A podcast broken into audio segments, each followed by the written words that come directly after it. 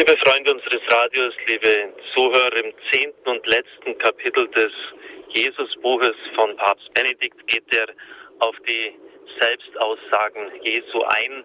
Was sagst du von dir selbst? So hat ihn der hohe Priester mit dem Verhör gefragt.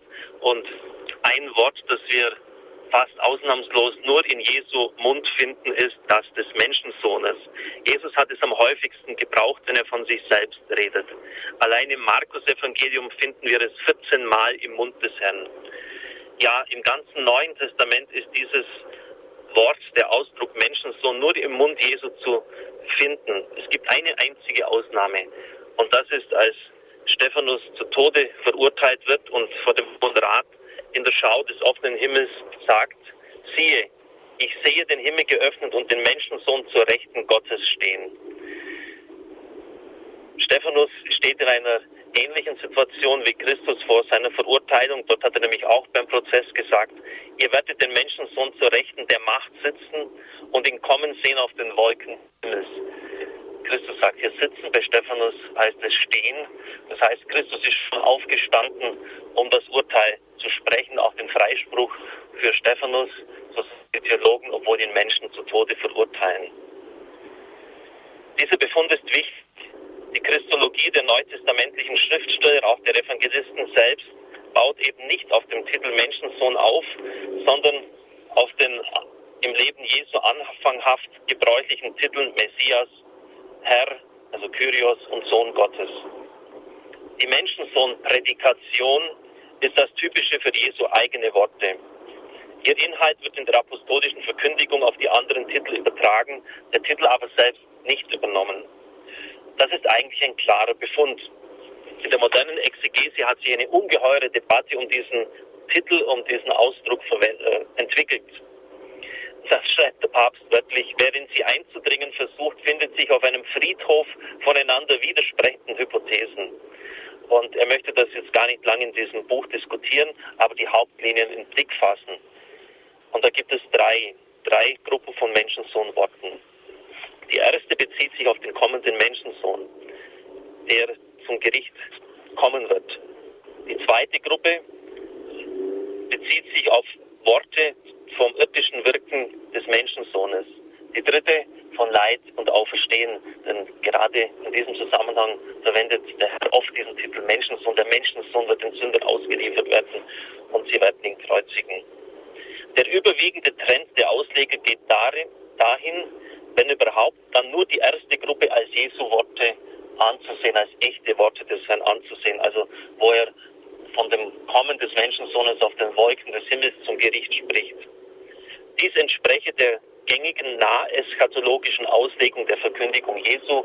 Also gemeint ist, dass Christus das Hereinbrechen des Gottesreiches als direkt bevorstehend erwartet hätte. Die zweite Gruppe von der Vollmacht des Menschensohnes zur Sündenvergebung, das ist, gehört ist eines dieser Worte über seine Herrschaft, über den Sabbat, seine Besitz- und Heimatlosigkeit, seien in der palästinensischen Tradition gebildet worden und insoweit recht frühen Ursprungs, aber nicht auf Jesus selbst zurückzuführen. Am jüngsten, also dann auch spät gebildet worden, seien schließlich die Aussagen über Leid und Auferstehen des Menschensohnes. Diese Zerschneidung der Menschensohnworte entspricht einer Logik, die fein säuberlich die verschiedenen Aspekte verteilt und dem strengen Modell professoralen Denkens entspricht, aber nicht der Vielfalt des Lebendigen, indem sich eine vielschichtige Ganzheit zu Wort meldet. Der grundlegende Maßstab für diesen Auslegungstyp beruht aber auf der Frage, was man eigentlich Jesus in seinen Lebensumständen und in seiner Bildungswelt zutrauen könne. Und dann sagt der Papst und kommentiert das wörtlich so, offenbar sehr wenig wenige wirkliche Hochzeit, Hoheitsaussagen und Passionsaussagen passen für ihn nicht. Eine Art gemilderter apokalyptischer Erwartung, wie sie damals umging, kann man ihm zutrauen, mehr offensichtlich nicht. Aber so wird man der Gewalt des Jesus-Ereignisses nicht gerecht. Aufgrund von Moralismen wird niemand zum Tod am Kreuz verurteilt. Und dann schreibt der Papst wörtlich, und das ist jetzt ganz wichtig, weil es auch um etwas Grundsätzliches geht damit es zu diesem radikalen Zusammenstoß kam, dass es zu diesem Äußersten kam, musste Dramatisches geschehen sein, gesagt worden sein. Das Erregende und Große gesteht aber gerade am Anfang. Die wertende Kirche musste es erst langsam in seiner ganzen Größe erkennen, im erinnernden Mitdenken und Nachdenken allmählich erfassen. Der anonymen Gemeinde wird eine erstaunliche theologische Genialität zugetraut. Wer waren eigentlich diese großen Gestalten, die solches erfanden? Nein, das Große, das Neue und Erregende kommt gerade von Jesus. Im Glauben und Leben der Gemeinde wird es entfaltet, aber nicht erst geschaffen. Und das behaupten ja eben viele Theologen, dass wir das geschaffen haben.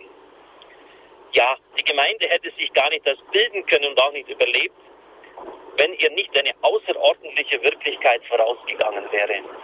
Diese Gedanken haben wir schon oft in diesem Papstbuch vorgefunden und es ist eigentlich immer wieder das Gleiche. Was stand eigentlich am Anfang? War das die Gemeinde, da wo die etliche Theologen zusammengesessen haben und dann mal das Alte Testament durchblätterten oder vielmehr die, die Papyri studierten, Pergamentrollen? Oder war es wirklich das Überragende der Person Jesu Christi, das am Anfang stand? So darf ich in den Segen Gottes spenden. Es segne, heile und behüte sie der allmächtige Gott, Vater und der Sohn und der Heilige Geist. Amen.